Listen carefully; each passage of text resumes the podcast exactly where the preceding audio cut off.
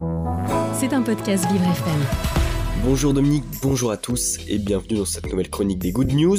On commence dans la capitale, c'est ici à Paris que Théo Posner récupère des feuilles d'arbres. À la manière d'un herbier, les feuilles des quelques centaines d'espèces différentes du jardin du Palais Royal. Ce Parisien, ancien étudiant en anthropologie, possède des milliers de feuilles chez lui qu'il encadre et vend à des particuliers ou à des monuments parisiens, parce que aussi bizarre que cela puisse paraître, si l'on sait à qui appartiennent les arbres qui sont pour la plupart la propriété de la ville, une fois tombées par terre, ces feuilles sont dans une sorte de vide juridique. Sont-elles la propriété de la ville de Paris ou de tout un chacun? S'il doit parfois demander une autorisation, Théo espère bien pouvoir travailler avec les pouvoirs publics parisiens pour mettre en valeur cette végétation. Avec l'entreprise Fragment qu'il a créée, il espère bien rendre ses lettres de noblesse à la flore parisienne. On continue en nous rendant à Clermont-Ferrand. C'est ici dans la préfecture du Puy-de-Dôme qu'est organisé le tout premier Andy Opéra de France. Vous l'avez sans doute compris à l'écoute du nom, il s'agit d'un spectacle dans lequel des personnes possédant des handicaps sont réunies sur scène pour effectuer un spectacle de chant lyrique. Qu'ils soient aveugles, sourds, autistes ou en fauteuil, ce n'est pas un problème.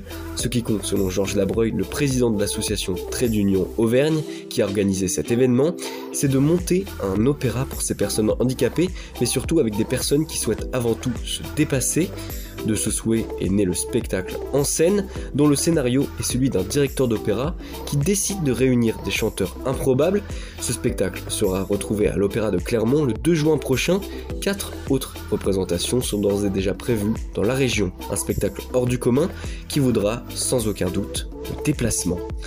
On termine en retournant en région parisienne, à Pantin, où ce week-end a pris place la seconde édition de la Family Pride Festival, un événement de deux jours avec spectacle, animation et dédicaces, mettant à l'honneur les familles issues de couples LGBT+. L'objectif de ce rendez-vous est de permettre aux familles qui le souhaitent de se rencontrer et d'échanger sur ce sujet.